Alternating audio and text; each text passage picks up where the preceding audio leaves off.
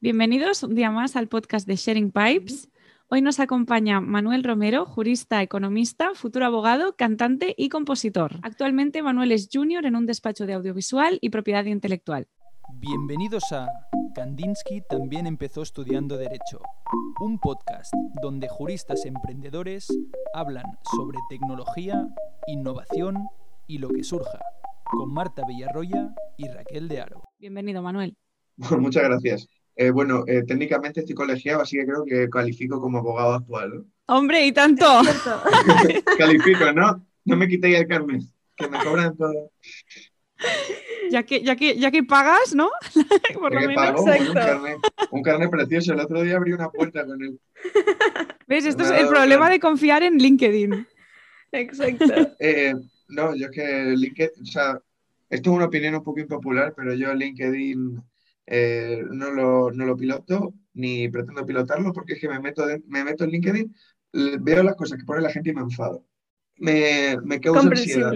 Me causa ansiedad. Es que hay, hay, hay, es que hay, hay, mucha, hay mucha gente por ahí que ha visto muchas series de televisión, ¿sabes? Ya, ya. bueno, pero eso te va bien a ti, para tu sector. Por supuesto. Mientras paguen, Es verdad. Exacto. Bueno, entonces, eh, abogado Manuel, en, el, episodio de María Merchan, que fue quien, quien te nominó, hablamos del síndrome del eterno becario. En tu caso, eh, has estado, estuviste cerca de tres años como becario. ¿Cómo viviste ese tiempo? Bueno, yo la verdad que he sido bastante, he tenido bastante hambre desde el principio. Bueno, yo hice el doble grado de Derecho ya de la Carlos III. Y yo he sido muy, he tenido mucha hambre de hacer prácticas un poco como sin saber, ¿no? Yo las primeras prácticas que hice las hice en cuarto de carrera en, en una, en una Four, eh, la parte de, fiscal. La gente maravillosa, me llevé muchos amigos, pero el trabajo era, era lo peor. O sea, era una cosa que no, no me llamaban. ¿Sabes cuando entras en un sitio y dices el primer día, qué error? El currículum, pero dices, madre mía, las horas que estoy dedicando a esto que no me interesa. Además, una cosa que yo creo que es, eh, con todos mis respetos a los fiscalistas, que es, indigno e inmoral eh, hacer la declaración de la renta a gente millonaria que tú ves las casas, te meten en el catastro, mira qué casa tiene este tío, macho. Se debería estar pagando. Sí, ¿no? Pero, pero bueno, sí, em, he hecho muchas prácticas, porque al fin y al cabo sí que empecé muy, muy temprano a trabajar. He hecho prácticas en, eh, también en una distribuidora de cine y después hice las prácticas del máster de acceso a la abogacía en, en Baker McKenzie las prácticas son algo complicado, ¿no? Porque es como que, yo lo he dicho antes, ¿no? Ves como demasiadas películas y quieres dar lo mejor de ti, eh, como que piensas que, como que no te da valor suficiente en ocasiones. Entonces, como, es como que te ves, por un lado, como estás contento y dices, oh, estoy en una organización, qué, qué favor me están haciendo por estar aquí, pero eso, la contrapartida puede resultar a veces en que estés dando más o mm, poniendo más carne de la que realmente se merece la oportunidad o el puesto. Todo depende, claro, de las ganas que tú tengas y lo claro que tengas lo que quieres hacer. Evidentemente, si el sueño de tu vida es como tú dices, puede ser socio de competencia en cuatro casas y ese tienes claro que es el sueño de tu vida, pues entonces cuando entres de becario, ve ahí a muerte y que corre la sangre si te falta. Pero yo particularmente nunca lo he tenido muy claro. Yo empecé derecho porque, bueno, yo iba al colegio, mi padre es abogado, y iba al colegio en segundo de primaria, iba con un código penal y decía, mira, mi padre es abogado, yo voy a ser abogado de mayor. Un poco las figuras paternas, ¿no? que yo creo que influyen también en, en, el, en, el, desarrollo profesional. Al menos como que te dan unas guías de lo que, de lo que se supone que está bien. Y me metí en Derecho y ADE porque lo típico, porque dice, ah, tiene? Qué bien me vais si estudio Derecho y ADE. No sé si, ahora, ahora viéndolo con perspectiva, no sé si estudiaría eso otra vez. Otra víctima, ¿no? No lo sé, no lo sé si lo pero bueno, esto viene el tema de los becarios.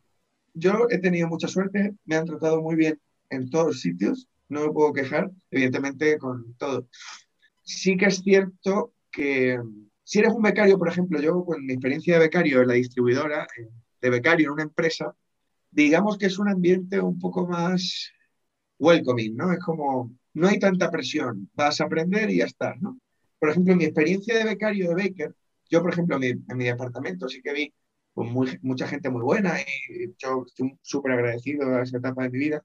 Pero sí que es cierto que como se supone que esa fase es un poco, o, estar ahí, es como un poco un privilegio y como que hay que matarse o tal, vi determinadas cosas en actitudes de ciertas personas que no me gustan. No sé lo típico si habéis tenido la experiencia de irte de cerveza con alguien y de repente... Hay mucho, no sé si habéis visto la película Wall Street, pero hay mucho Gordon Gecko. Sí. Hay mucho, hay mucho Gordon Gecko por ahí. Pero Gordon Gecko puede ser uno, uno que es muy bueno, que, esté, que tu trayectoria profesional y tu experiencia te habilite para ser Gordon Gecko. Pero ves a los chavales con, yo, le digo como tener cara de tener una col con Shanghai. Van por los pasillos. Yo no tengo una col con Shanghai. No con cara de. es como. ¿Sabes? Un Igual eres un becario que lo único que hace es buscar jurisprudencia en todo el día. O sea, ya está, ¿eh? Todo el día, todo el día. quítate, quítate, quítate importancia. Quítate importancia.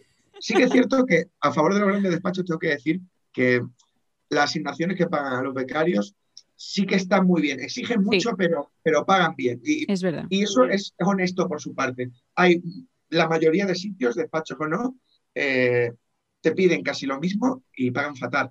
Total, eso es verdad. Fatal, fatal. Y en este entorno, eh, lo digo porque a mí me pasó cuando le comuniqué a algunas personas del despacho, la mayoría súper bien, ¿eh? pero es verdad que la gente me miraba cuando les comuniqué que iba a hacer un máster de tele y radio, así de repente, ¿no? Me miraban así como con cara de duda, de, ostras, se está equivocando tanto. ¿A ti te ha pasado eso con la música? ¿Te costaba o te cuesta confesar que tienes esta otra gran pasión que es la música? Yo tardé siete meses, más de la mitad del tiempo yo no lo dije. No me sentía cómodo porque mucha gente no entiende que cuando tú tienes un, hobby, eh, sobre todo este tipo de hobbies, eh, ah, la gente que no lo vive y no lo, y no lo siente no es capaz de comprender lo que significa para ti, independientemente, o sea, que tú toques la guitarra o tengas un grupo no significa que no quieras ser abogado. Que es verdad que hay hobbies como mejor valorados que otros, porque en cambio si te preparas la media maratón está súper bien visto. Perfecto, hípica, hago vela, juego... ¿Sabes? No, pero parece de coña, el pádel. También. Qué asco el pádel, vaya deporte absurdo, no tiene sentido. Y, gente, hay, gente enferma, o sea, gente que te puede partir una pierna o te puede matar jugando al pádel. Es todo muy respetable. Pero como que no, es más sobre todo en determinado género de música. Hmm. Porque si me dices que eres músico, pero eres el típico que toca versiones en bares así elegantitos y canta versiones de Alejandro Sanz, y invita a tu compañero de despacho para que se una copa eso es una cosa, pero cuando eres un músico que vas, vas a salas, tocas en salas, tocas por ahí, haces rock o algo, haces cosas raras. Yo no, no más que rock, es como un rock, yo un rock rarete, ¿no? Pero, pero como, no sé, es lo que tú dices, no, no hay esa cultura. Piensan que pones otras cosas por delante. Piensan que vas a poner la música por Y en el momento que te hagas famoso, pues que te vas a pirar. Pero claro, yo digo, pero es que piénsalo con la lógica, no eres tan inteligente es que, ¿cuál es la posibilidad, la posibilidad de que alguien sea famoso con la música? Pues si me hago famoso con la música, macho, pues ya está, pero es que es lo que hay. Pero es que, pero es, que es, muy remoto, ¿no? Es más probable que te mates jugando al pádel a que te hagas famoso con la música. ¿Tus compañeros actuales saben que eres el cantante de la juventud? Hombre, sí, les he regalado camisetas y discos. Ah, bueno, muy bien. Sí, no, yo en este despacho entré con las cartas sobre la mesa y dije, yo soy así. Pues estupendo. Uy, bueno, al fin y al cabo, el hecho de no decir tus gustos, estás escondiendo una parte de ti, entonces ya no puedes ser tú, no te, puede, no te puedes dar a conocer, ¿no? estás, conociendo a alguien que en realidad yo no soy, o sea, estoy haciendo ver que soy la persona que tú quieres que sea, ¿no? El trabajador. Eso es. Y es que suele pasar, me gustó cuando, cuando leí la descripción de vuestro podcast y dices, la típica salida de gran despacho y, y oposición. Y digo, madre mía, es que cuántas veces lo he pensado. ¿Cuántas veces he estado, incluso en mi clase de Derecho y ADE, en cualquier clase administrativo 3, girando, mirando las caras de la gente, viendo a cada uno y diciendo, madre mía, y están todos cortados por el mismo patrón, que a lo mejor es solo por fuera. Y yo me da muchísimas sorpresas de gente que pensaba que era una manera, pero después cuando la conoces te das cuenta que no, que mucho más. Pero de entrada, porque no tenemos la suerte de conocer, ni la capacidad de conocer a todo el mundo en profundidad, de entrada es que es todo el mundo cortado con el mismo patrón, los mismos intereses. Eh, no sé, es, raro. Yo, yo siempre una persona, siempre me considero una persona bastante particular y bastante rarita. Yo era un niño rarito en el colegio, fui un niño rarito en la universidad y me considero una persona rarita ahora. para bien, ¿no? Pero nunca me ha gustado estar en el, no sé, la, la, masa me ha, me ha, causado ansiedad, siempre me ha causado ansiedad.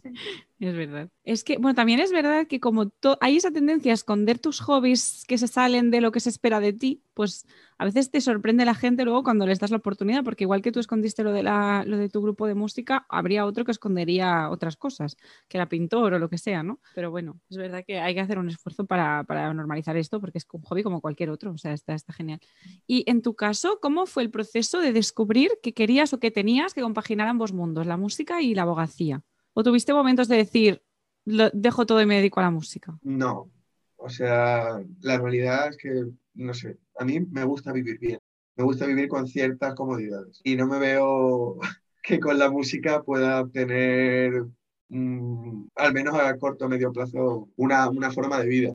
Eh, yo me di cuenta, o sea, yo, la música siempre ha estado, forma parte de mi vida, mucho antes que el derecho, mucho antes que, que la carrera. Lo que pasa es que la decisión de montar este grupo fue, fue justo terminar la carrera. También tuvo que ver con muchas circunstancias personales, un momento de tránsito, ruptura con parejas y tal y cual, y eso me, me metió en una bola eh, que dije, macho, he terminado la carrera. No sabes, esa, no sé si os ha pasado a vosotras, eh, cuando entregué el TFM, eh, que fue una pesadilla además, fue como una depresión, es como la depresión posparo, que dije, todo este esfuerzo todo lo que me he matado para hacer este TFM eh, no ha servido para, o sea, bueno, sí ha servido, pero no he notado un... Eh, me, veo, que he terminado la carrera y no me veo en ningún sitio. Me veo que no sé qué va a pasar. Entonces fue un momento de, vacío. Y ahí fue cuando decidí montar el grupo porque dije, macho, es que me lo estoy perdiendo, es que si no lo hago ahora no lo voy a hacer nunca. Pero también te digo una cosa, a mí el grupo nunca me, nunca me ha quitado, o al menos de la manera más mínima, eh, horas de trabajo. Porque tengo, lo tengo muy claro, el trabajo es lo primero, al fin y al cabo es tu responsabilidad, es lo que te ha de comer y es, la vía más, digamos, más segura para, para, tener una vida en condiciones. Yo creo que si te organizas, eh, todo se puede hacer. La decisión ya de pasar de decir, voy a dedicar la música, tiene que ser cuando tú ya tengas en la mano una determinadas prestaciones que de otra manera no puedas conseguir y ya, vale, pues doy el salto. Pero, pero yo por ahora no me he visto en ninguna situación de decir la música o el trabajo. Es que también hay una tendencia a pensar que, tenemos que trabajar de nuestra gran pasión y levantarnos todos los días por las mañanas como en una película de musical y tampoco hace falta. O sea, puedes trabajar de algo que te guste, que lo disfrutes haciendo y luego en paralelo tener tu gran pasión y ya está, o sea, y combinarlo. Hay esa tendencia a pensarnos que si no adoramos la abogacía con todos, como esta gente que decías tú, que están todos cortados con el mismo patrón, que se levantan, comen, desayunan, cenan, todo, toda esa abogacía, parece que si no eres así, no, no, no te gusta o no vas a hacer bien tu trabajo y no es para nada la realidad. No, no, es no lo es, pero porque yo creo que también es una cosa de nuestra generación, que si pensamos cómo vivían nuestros padres, nuestros abuelos, la abogacía no deja de ser un trabajo, es un trabajo. Lo ideal en tu vida es que encuentres un trabajo que tenga un equilibrio suficiente, que esté lo suficientemente ponderado para que tú más o menos disfrutes o sientas interés por hacer tu trabajo y desarrollarte, pero que también te deje vivir o, y desarrollarte como persona. Eh, al fin y al cabo, eh, no, puedes, no puedes medir tu vida o ponderar tu vida por un trabajo. Un trabajo es un trabajo, mejor pagado o peor pagado, pero mm, yo creo que es un error poner toda la carne de tu personalidad en tu trabajo. También te lo digo porque mm, a lo mejor un trabajo de expresión artística, que para mí es, y yo, esta es mi opinión, yo creo que la expresión artística es eh, la dedicación más elevada a la que una persona puede optar, pero porque esconde una complejidad que ni siquiera es para todo el mundo. La expresión artística es muy difícil de, de, encuadrar y lo, lo, veo como algo mucho más elevado. Entonces sí que es cierto que comprendo que en determinadas expresiones, la gente que se dedica, lo que sea la música, que enfoque su alma en ello, pero porque es que parte de su alma está en su trabajo. Y después en cualquier otro trabajo, pues, pues macho, eh, puedes poner más o menos de tu alma, pero ya digo, poner toda la carne en el asador, toda, toda la carne en el asador me refiero a toda tu, dirigir tu personalidad y tu imagen de ti mismo y tu, todas tus vainas mentales a tu trabajo, eh, puede ser un error porque el día que te despidan, que es probable que en algún momento de tu vida te despidan, tu vida se acaba. Totalmente. Y dedicar toda tu energía y que llegue el viernes y digas, quiero estar en mi casa, no quiero hacer nada, no puedo hacer nada. Y es importante no olvidarse que aparte del trabajo somos algo más Eso y es. también tenemos amigos a los que les tenemos que dedicar y queremos dedicarle tiempo y a lo mejor a veces por culpa del trabajo no, no lo hacemos. También, yo también sí que creo que el derecho tiene una parte creativa muy bonita y creo que hemos escogido una profesión muy bonita porque nos da opción de ver cosas que yo creo que ninguna otra profesión te permite. Eh, tanto a con- nivel de contacto con el cliente, a nivel de, de determinados conocimientos de cómo es el mundo y por qué es el mundo. También el desarrollo de la empatía me parece un, un factor muy importante. Pero ya te digo que ah, mantengo lo que, lo que he dicho antes, pero bueno, que al fin y al cabo el, el derecho tiene cosas, tiene cosas muy interesantes, muy bonitas y que también eso tienen su, su lado artístico y su lado creativo. Yo creo que también lo puede tener si te implica lo suficiente, pero que tampoco hay que volverse loco. Totalmente. Y, y, Manuel, ¿qué te aporta la música en el ejercicio de la abogacía? Vaya pregunta, no sé. ¿Qué me aporta la música en el ejercicio de la abogacía? ¿O de qué manera te ayuda? A mí lo que me ayuda es que tengo, digamos, como el cerebro lo tengo partido.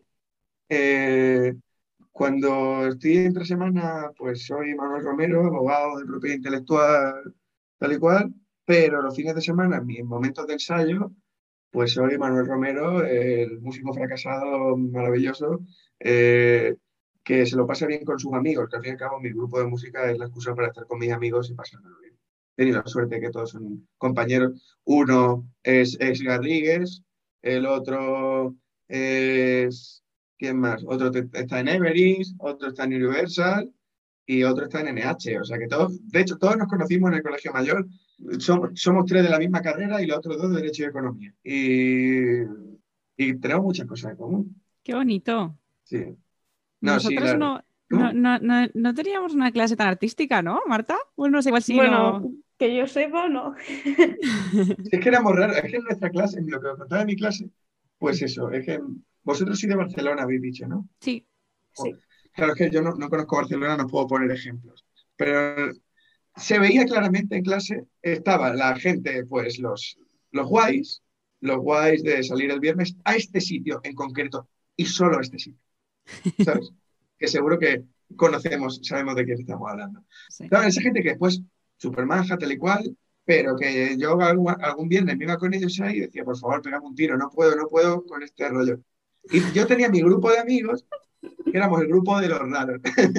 no de los raros, sino en plan, de, no sé, de los que, pues, mira, este año pues, me voy al, me voy al primavera este año, bien, no sé qué, o, me, o voy a salir a este sitio, o, o tengo interés, hablo de cine, hablo de, de fricadas que me gustan a mí, pues de grupos de música. De hecho, un compañero muy brillante yo tenía, mi compañero Edu, em- terminó Derecho ya de tal y cual, pero dijo, hasta, hasta luego, y se metió en publicidad. Y era creativo. Qué guay. Es como, no sé. Yo al final decidí quedarme con esto porque al fin y al cabo sí que me gusta. Pero es que hay de todo. ¿Y cómo descubriste, porque dices que empezaste por fiscal y que ibas así un poco probando de todo, ¿cómo descubriste que era propiedad intelectual lo que, lo que querías hacer? Porque yo te digo que tuve unas prácticas en una distribuidora. Una distribuidora, para el que no lo sepa, eh, cuando se hace una película, una película, depende, vamos, estas eran americanas, así que una película americana la financia un estudio, que es una productora, por ejemplo Universal, por ejemplo Sony, por ejemplo Disney. Y ahora esa, película que está hecha, hay que venderla. Hay que venderla a plataformas, a Netflix, hay que ponerla en cines, hay que hacer los DVDs para venderlos. Esa persona, ese intermediario, es la distribuidora. Voy a estar en SM Entertainment World.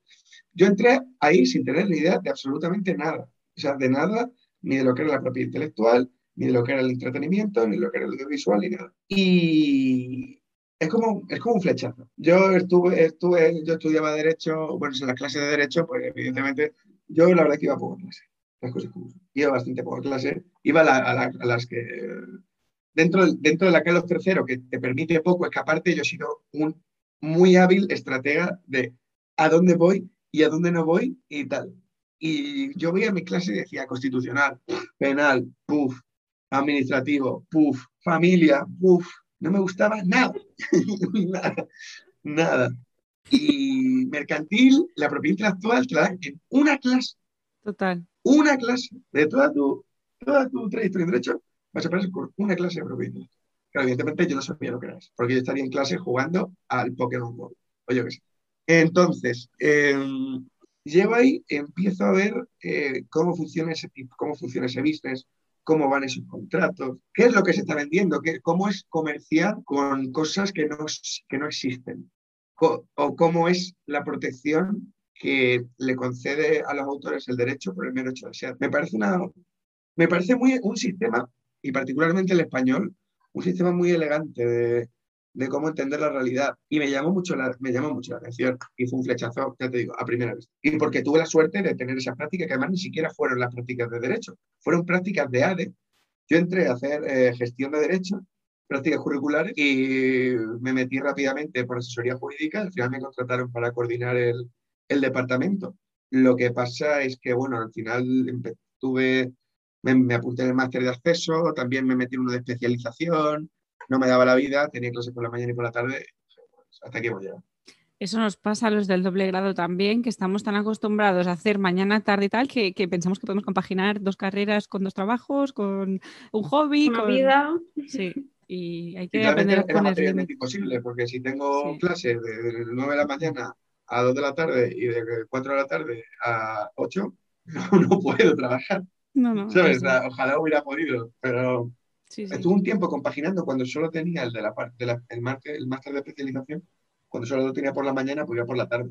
Pero ya cuando llego a ese punto, imposible. puede. Hay que ser realista y también para poder disfrutar del estudio, porque esto lo hablamos mucho con Marta, que nosotras tenemos mucha tendencia a eso, ¿no? A estudiar y trabajar y hacer mil cosas y a veces no, te, llenas el día tanto de cosas que el máster, no, bueno, yo ahora estoy haciendo este máster de propiedad intelectual y me gusta muchísimo el contenido y siento a veces que voy tan estresada que no tengo tiempo de disfrutar del estudio. Me apetecería a veces decir, ostras, voy a dedicar un día entero a estudiar este tema porque realmente me interesa y también está bien frenar un poco y, asimilar que no, que, que tenemos límites, que no podemos hacerlo todo. No sirve de nada, es que no sirve absolutamente de nada estudiar por estudiar sin interés y compresión. No sirve de nada.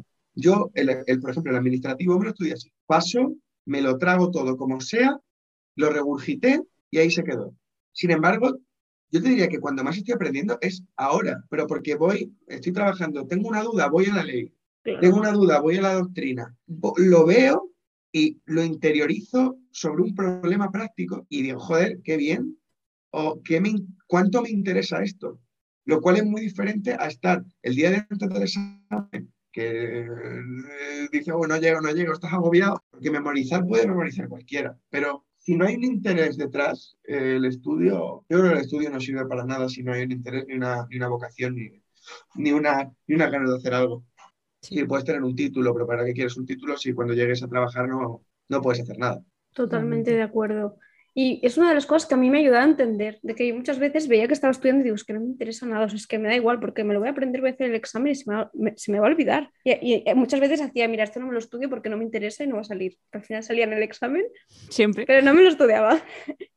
y, y, ahora me he dado cuenta de eso, que a mí sí que me gusta aprender, pero me gusta aprender una vez tengo un problema. Digo, tengo este problema, pues voy a buscar una solución, encuentro una solución y ya he aprendido una cosa. Y sé que esa cosa no se me va a olvidar. Entonces he, estudiado como de manera eficiente. Problema, solución, aprendizaje. Y así pues vas a ir acumulando ¿no? a lo largo de tu carrera profesional. Tiene más sentido que decir, me estudio todo el conocimiento y luego llego a mi trabajo, no me sirve nada. es que, o sea, no tiene ningún sentido. Me he estado seis años estudiando cosas para que luego te suene algo, pero es que después lo vas a tener que aprender y a la práctica encima. O sea, a mí me peta la cabeza. Cada vez que tengo que estudiar algo, digo, bueno, es que esto voy a pues estudiar en el examen y, se irá, y ya está, adiós. Por eso los mejores másters son los executive. Los másters que no te dejan acceder a menos que tengas 10 o 15 años de experiencia. Pues sí.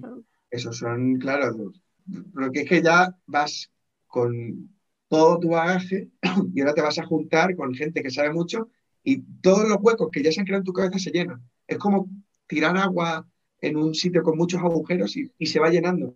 no como cuando empiezas a coger una materia por primera vez, es como un, no sé, no sé cómo expresarlo. Sí, sí, sí, totalmente. Me, pasó, bueno, nos pasaba eso, que yo pensaba, llegó un punto en la carrera que decía, bueno, está muy bien.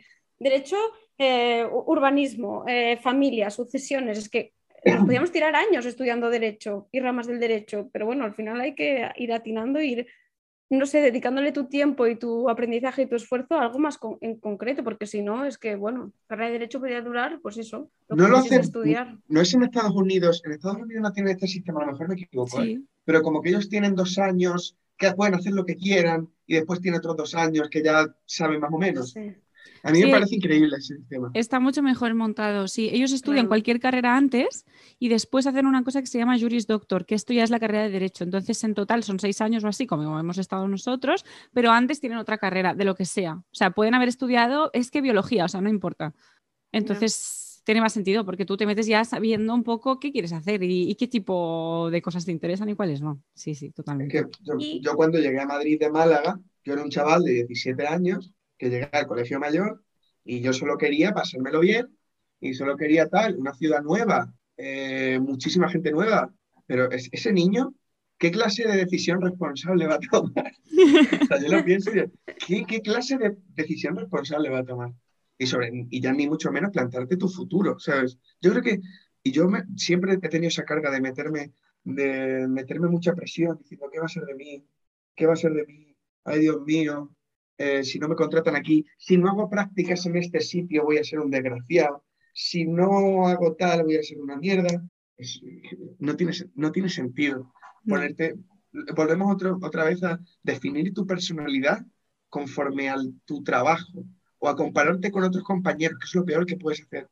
Otro compañero, no, es que este compañero eh, en estas prácticas y ahora está en Suiza haciendo no sé qué y tú estás en tu casa jugando a la Play desgraciado.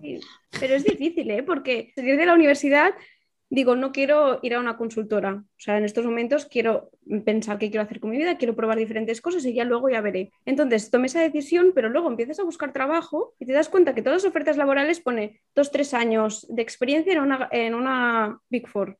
Entonces, pues es que a lo mejor he tomado una mala decisión porque todo el mundo me está pidiendo que pase por ese embudo. Entonces ahí yo creo que muchas veces es una contradicción y ahí una lucha mm, contra uno mismo y decir, no, no, estoy yendo por el camino correcto y al final voy a tener los mismos frutos no habiendo pasado por lo que sé que no quiero pasar.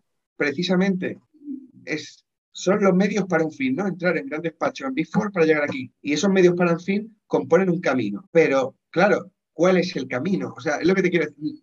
No sabemos realmente cuál es el camino yo creo que a ciertas edades, o sea, si yo hice un tío de, 40 palos, pues decir, pues, pues sí, pero sobre todo cuando estás empezando o terminas la carrera, no sabes cuál es el camino. O, eh, primero porque no lo has experimentado por ti mismo. Y segundo porque el caso de cada persona es completamente distinto. Completamente distinto. y muchas veces no puedes hacer nada. Y hay diferencias entre personas y entre candidatos a un puesto que son absolutamente insalvables y que no podrías hacer nada por mucho que quisieras. Totalmente. Mm. Por ejemplo, imagínate un, esto es una realidad, es una de las injusticias de este mundo. Yo quiero ser juez. Eh, división de poderes, eh, control, o sea, parte de la, del control del Estado, pues yo quiero ser juez. Si tus padres no te pueden pagar o no te pueden mantener durante toda la oposición, ¿cómo vas a ser juez? ¿Sabes lo que quiero decir? El hijo, de un, el hijo o la hija de una familia muy humilde, siempre, siempre tiene que perder contra el que no lo es. Y eso es tan grave como cualquier oposición. Existen barreras de entrada de por, quién eres tú. Otro ejemplo claro son los idiomas. Para tú hablar bien inglés o francés o alemán, lo que tú quieras, sí. Y esto lo digo porque yo he tenido la enorme suerte de poder ir a estudiar inglés al extranjero. Si no vas a estudiar inglés al extranjero de pequeño, vas a tener peor inglés 100% que alguien que no lo ha hecho. O tardas, más, en desarrollarlo. Y por supuesto, si pretendes hablar con cierto acento, indispensable. ¿Quién se puede permitir eso? Pues ya esa persona, esa persona, eso pasa por ejemplo con el cuerpo diplomático. La gente que oposita al cuerpo diplomático necesita tres o cuatro idiomas perfectos.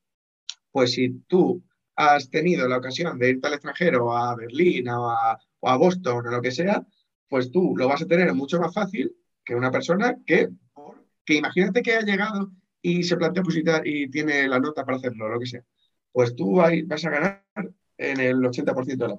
Y esto pasa con todo, con el acceso a la cultura en general. O sea, si tú te has criado en una familia en la que te han podido pagar estudios de ballet, de música, de, bueno, de todas las artes estas que decimos que sí que se valoran, ¿no? En un poco en, la élite, eh, también afrontas con mucha más solvencia, yo creo, un proceso de selección del estilo gran despacho, por ejemplo, porque se te piden es un tipo de conocimientos y se valora mucho que sepas de arte y que sepas de, música y de ópera y que hayas ido eh, al teatro y eso tiene un precio. Por supuesto, por supuesto. De entrada, el precio del tiempo, del tiempo que le puedas dedicar.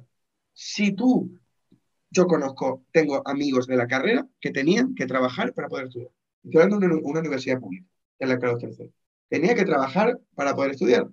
Entonces, tienes menos tiempo. De entrada, llegas más cansado. Después, tienes, menos tiempo para estudiar.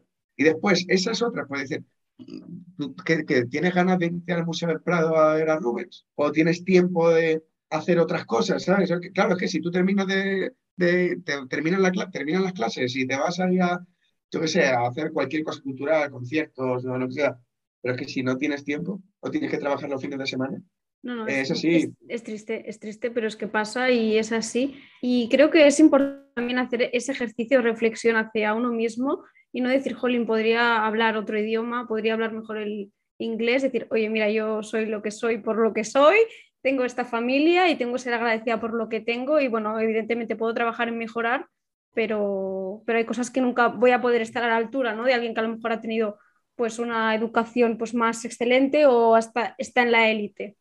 Eso no quita que no te, que no te fuerces y si quieres algo, que vayas a muerte. Sí, sí, sí, El famoso sueño americano. Y, joder, qué bien que, que yo creo que en España tenemos la suerte de vivir en un país en el que con esfuerzo, evidentemente el desfavorecido con mucho más esfuerzo que el que tiene todo, pero con esfuerzo puedes conseguir puedes, conseguir eh, un desarrollo profesional pleno a los máximos estándares. Sí. Yo creo que en España se puede hacer. Es difícil, pero se puede hacer. Creo que en otros países es imposible, por ejemplo. Sí, es verdad. Mm. Bueno, el ejemplo de ello, eh, nosotras mismas. Yo en mi caso, por ejemplo, soy la primera universitaria de mi familia y al final he podido hablar inglés y francés y todo y ha sido pues de mayor cuando me han dado becas para ir de intercambio y cuando he empezado a trabajar y he tenido dinero para pagarme las clases de francés, ha sido así. Pero bueno, ahora pues ya está, ¿no? me ha costado más esfuerzo y más tiempo que a otra persona, sí, pero bueno, que no, eso no quita que, lo tengamos que dejar de hacer y ya decir, no, es que como soy un desfavorecido, lo que sea, no he podido tal, venga, ya no. O sea, evidentemente no es así, ¿no? Pero bueno, es verdad que da rabia, cuando ves la injusticia de cerca da rabia. Y después también yo creo que se tendría que valorar más, tanto en procesos de selección como en procesos para pedir becas de doctorados y de estudios en el extranjero y cosas así, el hecho de compatibilizar estudios y trabajo, porque siempre te piden la nota media y en ningún sitio pone... Mm, clica este botón si has trabajado y por eso tienes esta nota media, por ejemplo. Claro, hombre, que influye. Sí, sí. O, otra de las grandes preguntas ya que hablabais en vuestra descripción de los grandes despachos. ¿Vosotros habéis tenido oportunidad de hacer alguno? Me, me ha dicho en cuatro casas, ¿no? Sí. Yo estoy mediano, mm, sí, mediano despacho. ¿Por qué tus compañeros del despacho mm, tienen todos el mismo perfil y casi todos han ido a la misma universidad? Porque en, en, mi caso, era todo OICADE, Carlos III y después el resto era anecdótico, del CEU o de CUNEF. ¿Por qué? Porque en los grandes despachos solo hay gente de ese perfil, o mayoritariamente hay gente de ese perfil. Y fíjate que, qué casualidad que son los estudios más caros a los que es más difícil tener acceso, que te dan la puerta a los trabajos más remunerados, que eso como por ejemplo un puesto de abogado en un gran despacho que está muy bien remunerado. Total. Entonces dices, mm, ¿y esta por qué? O sea, ¿por qué? A mí me da mucha eh, yo creo que esto viene a colación a lo que hablábamos antes de, del perfil de la gente, ¿no? Que es como, como que hay gente, ¿sabes?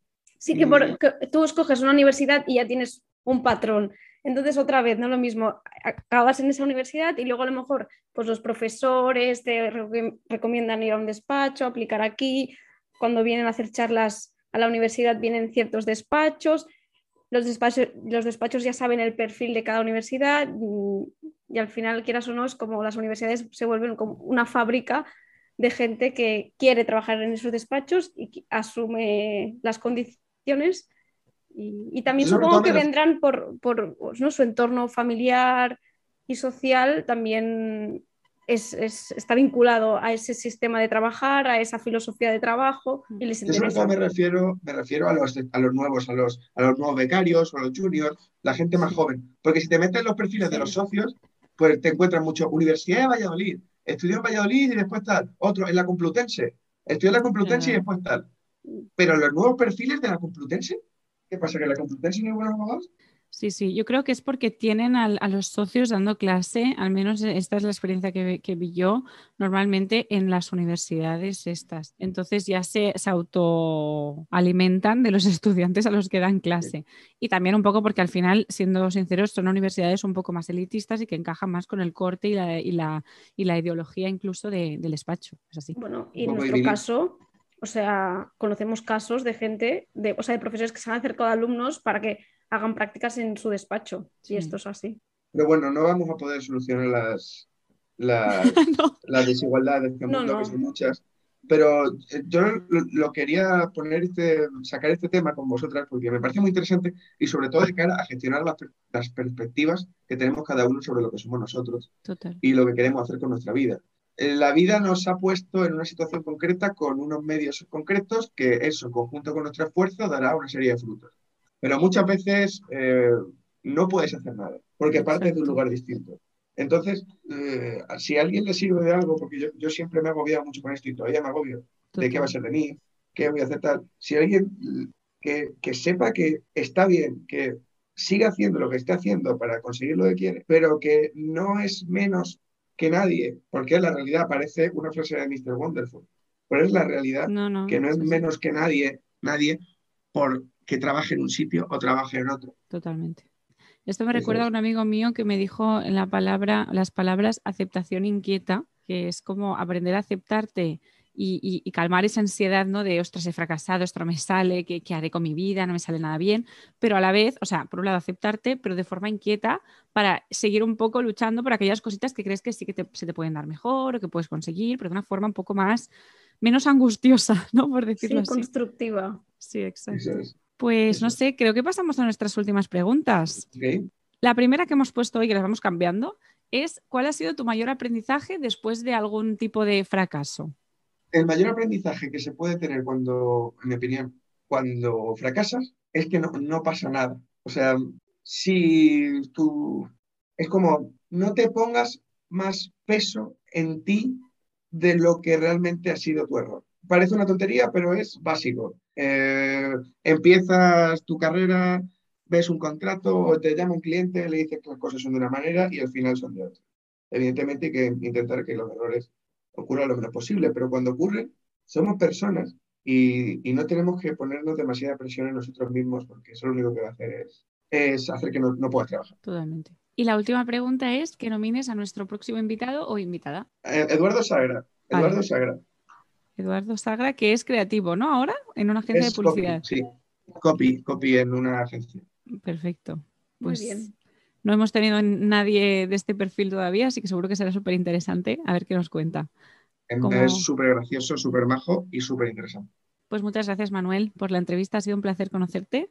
Eh, que- a vosotras. a ver si te vamos a ver algún día a algún concierto. Creo que vamos a Barcelona dentro de poco. ¿Ah, sí? Ah, Marta sí. está en París, pero yo puedo venir. Sí, eso te iba a decir, como no vengas a París de momento, yo me quedo aquí. ¿eh? Por ahora no, por ahora no, pero ojalá que sí. ¿Y cuándo vas a Barcelona? Pues está por ver, está por ver, pero seguramente para antes, antes de verano. Vale. Bueno, Pues, pues ya- dínoslo porque así lo anunciamos Claro. en, en la cuenta. Muy bien. Y si da la casualidad, porque yo estoy aquí hasta julio, así que si estoy en Barcelona. Bueno, ahora, ahora, ahora en marzo vamos a grabar a, a un estudio en Lleida. Ah, muy bien. Mira, En un, está ahí como perdido en un monte muy bonito. Qué Ahí, chulo. a- De retiro Mira. espiritual, que hace falta. Cerca de la casa de mis abuelos. eso iba a decir, digo, a lo mejor, mira, está al lado de- del pueblo de, de Raquel. Bueno, pues nada, bueno, pues lo Manuel, dicho. muchas gracias. Encantado de conoceros. Igualmente. Chao. Adiós. Y a ti, que nos escuchas, recuerda, Manuel también empezó estudiando Derecho.